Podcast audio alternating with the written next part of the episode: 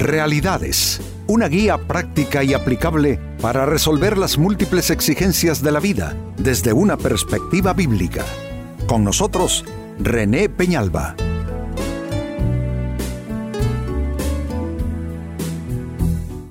Amigos de Realidades, sean todos bienvenidos. Para esta ocasión nuestro tema, ¿cómo usas tu libertad? Hay algo que Dios nos ha concedido, se llama libre albedrío. En ese libre albedrío, básicamente los seres humanos podemos hacer lo que queremos con nuestras vidas, con nuestro tiempo, nuestra voluntad, decisiones, asociaciones de vida, costumbres, prácticas, en fin. Se llama libre albedrío. Y tanto es así esa libertad que Dios nos ha concedido, amigos, que nosotros podemos bendecir a Dios o maldecir su nombre si es lo que queremos. Por supuesto que ese libre albedrío eh, entraña un precio y un costo que asumir. Eh, eso significa que la persona, el ser humano, va a tener una retribución directa en, relación a lo que fueron sus actuaciones y decisiones, cómo usó su voluntad, cómo usó esa libertad. Pues de ahí que la pregunta es, es válida. Eh, ¿Cómo usas tu libertad? Eh, San Pablo en su carta a los Gálatas capítulo 5 verso 13 hizo referencia a esto mismo, dice él, pues ustedes, mis hermanos, han sido llamados a vivir en libertad, pero no usen esa libertad para satisfacer los deseos de la naturaleza pecaminosa. Al contrario, usen la libertad para servirse unos a otros por amor. Está Pablo exhortándonos a que la libertad la usemos para el bien, no para el mal, y que no seamos tan contradictorios como ah, para usar la libertad propia en detrimento de nuestro bienestar. Y es que efectivamente uno puede usar su libertad para provocarse daños a la salud, por ejemplo, daños a su círculo de relaciones inmediatas, relaciones significativas. Eh, si en realidad lo pensamos, amigos, no hace falta estar en una cárcel física, eh, quizá purgando una condena por un mal hacer, porque creo yo que muchas veces con nuestras actuaciones, no necesariamente actuaciones criminales, pero actuaciones no edificantes y con un componente de destructividad, podemos nosotros terminar en cierto tipo de confinamiento. Confinamiento tras el enrejado de la infelicidad, la desdicha, la amargura, la depresión, producto de qué? Del mal uso de la libertad nuestra. Amigos, administramos tiempo, que es vida, administramos relaciones, administramos capacidades, administramos oportunidades, administramos recursos. Y tenemos la libertad, mucho o poco, la vida y Dios nos hayan concedido, tenemos un, margen de libertad como para eh, hacer el uso que querramos de esos recursos que administramos de vida. Pero un mal uso de la libertad puede acarrear muchos problemas en todos los ámbitos de, la interacción humana. De ahí pues que el tema es muy importante y necesario. Y precisamente eh, sobre, sobre, este texto vamos a, digamos que a, a, construir una interrogante y es cómo usar bien tu libertad. Si Pablo está diciendo que somos llamados a vivir en libertad, eso se llama libre albedrío, pero que no lo usemos para satisfacer deseos que solo nos van a perjudicar y también perjudicar relaciones alrededor nuestro. ¿Cómo usar bien entonces esa libertad? Atención a los criterios a continuación. El primero de ellos, debes usar tu libertad en la mejor toma de decisiones posible.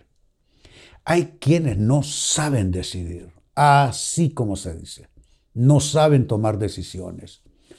Y prácticamente se van cercando a sí mismas estas personas con, como dije, infelicidad, con desdicha, con infortunio, producto de, una mala toma de decisiones. Les, diré algo, amigos.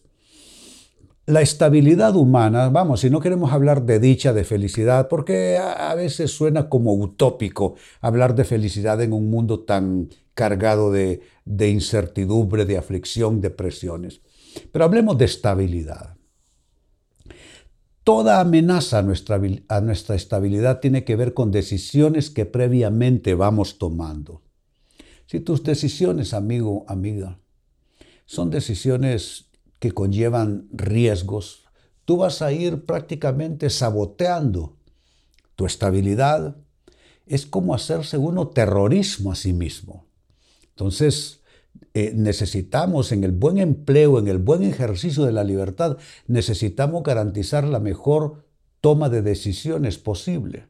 Y ya les dije, tomamos decisión en relación a tiempo, en relación a, relaciones, en relación a oportunidades, eh, eh, es decir, tiempo, relaciones, oportunidades, capacidades, recursos.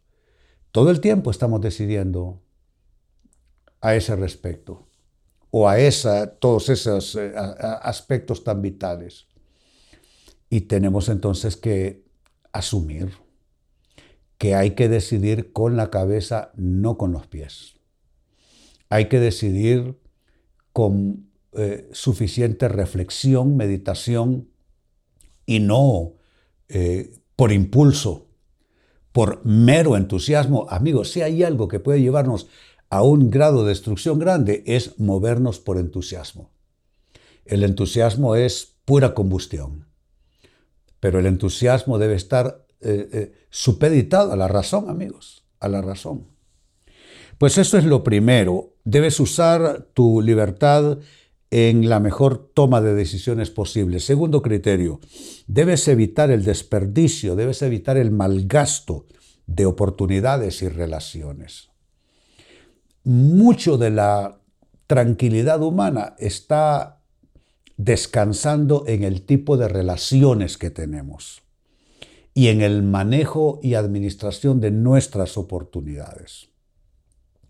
Oportunidades, amigos, todos las tenemos, todos, unos en mayor grado, otros en menor grado, pero lo cierto es que todos tenemos algún margen de oportunidad que tenemos que aprender a gestionar bien, a administrar bien, a aprovechar. Igual con las relaciones, muchos terminan eh, en soledad no porque estuvieron solos todo el tiempo, sino porque no gestionaron bien sus relaciones. Las relaciones son una bendición.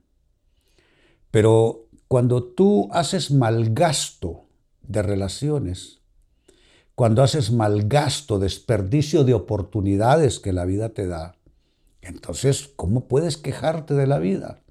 ¿Cómo puedes quejarte de Dios? En todo caso, quéjate de ti mismo, de ti misma, de tu mala cabeza, de la mala forma en que eh, tú, usando tu libertad, atentaste más bien contra tus mismas oportunidades y tus relaciones significativas. Entonces vayan ustedes haciendo una, eh, una economía de esto que estoy diciendo. Lo primero, estoy diciendo, tienes que emplear bien tu libertad en buena toma de decisiones. Y a eso le hemos sumado que debes cuidarte de malgasto y desperdicio de oportunidades y de relaciones. Hay personas que si se van de tu vida son irrepetibles. Por más que intentes sustituirlas, no hallarás una persona igual. Son personas irrepetibles. Y si hablamos de oportunidades, amigos, las oportunidades no nos esperan toda la vida, ¿no es cierto? Las oportunidades tienen fecha de caducidad. El que no aprovecha sus oportunidades, el que no aprovecha su tiempo, el que no maneja bien sus relaciones, esa persona prácticamente está construyendo fracaso y derrota en su historia. Eso, amigos, como segundo criterio, sigamos sumando. ¿Cómo usar bien tu libertad? Debes usar tus dones y talentos solamente, estrictamente, exclusivamente para el bien cuántas personas usan sus talentos para el mal. Eso está claro en la Biblia.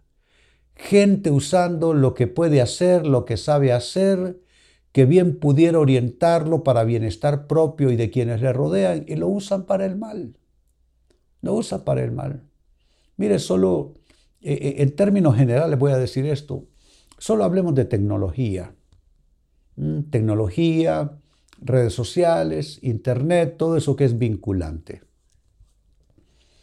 Hay quienes usan todo ese adelanto tecnológico y toda esa posibilidad con un dispositivo en la mano para estar viendo basura, para estar llenándose su persona interior de absolutamente solo contaminantes.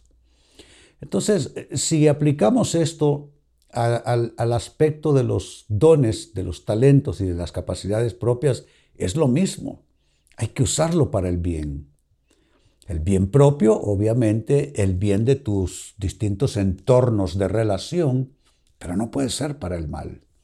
Y si hay algo que no, yo diría que desde el punto de vista de la Biblia es algo mm, absolutamente inaceptable, es usar la libertad para el mal. Usar la libertad para el mal, eso no, no es potable desde el punto de vista de andar uno en la voluntad de Dios, moverse uno eh, dentro de los propósitos de Dios. Y es que amigos, Dios nos creó con propósitos eternos, con propósitos especiales. Esto que llamamos vida humana, vida terrenal, no es para venir a, a darle rienda suelta a todos los instintos y pasiones. Es que no podemos nosotros volvernos seres tan primitivos que dejan de pensar solo por lo pasional, eh, solo por lo instintivo. Claro que somos seres también instintivos, pero supremamente somos seres racionales. O sea, la cabeza está puesta aquí arriba precisamente para que gobierne nuestros instintos, nuestras pasiones, nuestros impulsos y nuestras emociones. Pero claro, cuando las personas renuncian a pensar por sentirse bien y por pasarla bien, hombre, el resultado será haber usado la libertad para todo, menos para lo provechoso. Por eso el consejo es, y el criterio, usar los dones y talentos para el bien. Y número cuatro, con lo que voy concluyendo, cómo usar bien tu libertad. Bueno, lo haces si aprovechas el tiempo al máximo. Cada, cada segundo que transcurre nos hacemos más viejos y nos acercamos más al momento de la muerte. Ese es un reloj que corre, ese es un proceso. ¿Quién puede detener el momento de la finalización de su vida y de su historia? Nadie. Eso está bajo el gobierno de Dios. Dios nos presta la vida y a Dios, ¿quién le va a discutir? Él puede retirarle la vida a alguien con días apenas de nacido o una persona con 100 años de vida. Dios no da explicaciones a nadie y no tiene por qué hacerlo. Así es que no para verlo de una manera patética, sino de una manera práctica. Cada día nos acercamos más al día de nuestra muerte. Lo razonable, lo sensato, amigos, lo inteligente es usar bien entonces el tiempo. ¿Cuántos de nosotros malgastamos juventud, por ejemplo? En cosas que no contribuyeron en nada a nuestras vidas y tuvimos que ir a deshoras y a destiempo a tratar de construir lo que debimos construir antes porque solo pensamos en ciertas temporadas de la vida en pasarlo bien. Por eso es importante, hombre, ya lo que no eh, manejamos y administramos bien en el pasado, pues ¿qué vamos a hacer? No, no hay remedio, no hay forma de traer el pasado de nuevo y hacer una nueva oportunidad. Pero lo, razonable y lo sensato es con lo que nos queda. Yo te hago esta pregunta, amigo, amiga. ¿Qué vas a hacer con lo que te queda, con lo que te resta de tiempo, con lo que te resta de oportunidad? ¿Qué vas a hacer? ¿Cómo lo vas a usar? El criterio y el consejo es aprovecha tu tiempo al máximo. Aprovechalo al máximo. Esa es una forma ingeniosa, sensata de usar bien tu libertad. Tu tiempo tú puedes hacer lo que quieras con él, pero si lo usas bien, tu vida va a tener más sentido. Pues eh, vuelvo al texto de origen, el texto bíblico que leímos, Gálatas capítulo 5, verso 13, donde Pablo aconseja acerca de nuestra libertad, de nuestro libre albedrío. Dice él, pues ustedes, mis hermanos, han sido llamados, oiga bien, es un llamamiento, han sido llamados a vivir en libertad, pero no usen esa libertad para satisfacer los deseos de la naturaleza pecaminosa al contrario, usen la libertad para servirse unos a otros por amor. ¿Qué es esto último? Usar la libertad de manera constructiva, no de manera destructiva. Ahora, ¿cómo usar bien tu libertad? Es el, es el cuestionamiento, es la interrogante que se propuso luego de esta lectura bíblica inicial. Y las respuestas han sido, hablando de usar bien la libertad, uno, usarla en la mejor toma de decisiones posible. Dos, eh, usarla evitando el desperdicio y el malgasto de oportunidades y relaciones. Tres, usar esa libertad usando tus dones y talentos exclusivamente para el bien. Y número cuatro, aprovechando el tiempo al máximo. Es como tú puedes usar bien tu libertad. Amigos, con esto cierro el tema, de igual manera me despido y les recuerdo que nuestro enfoque de hoy ha sido titulado ¿Cómo usas tu libertad? Hemos presentado Realidades con René Peñalba. Puede escuchar y descargar este u otro programa en rene-penalba.com.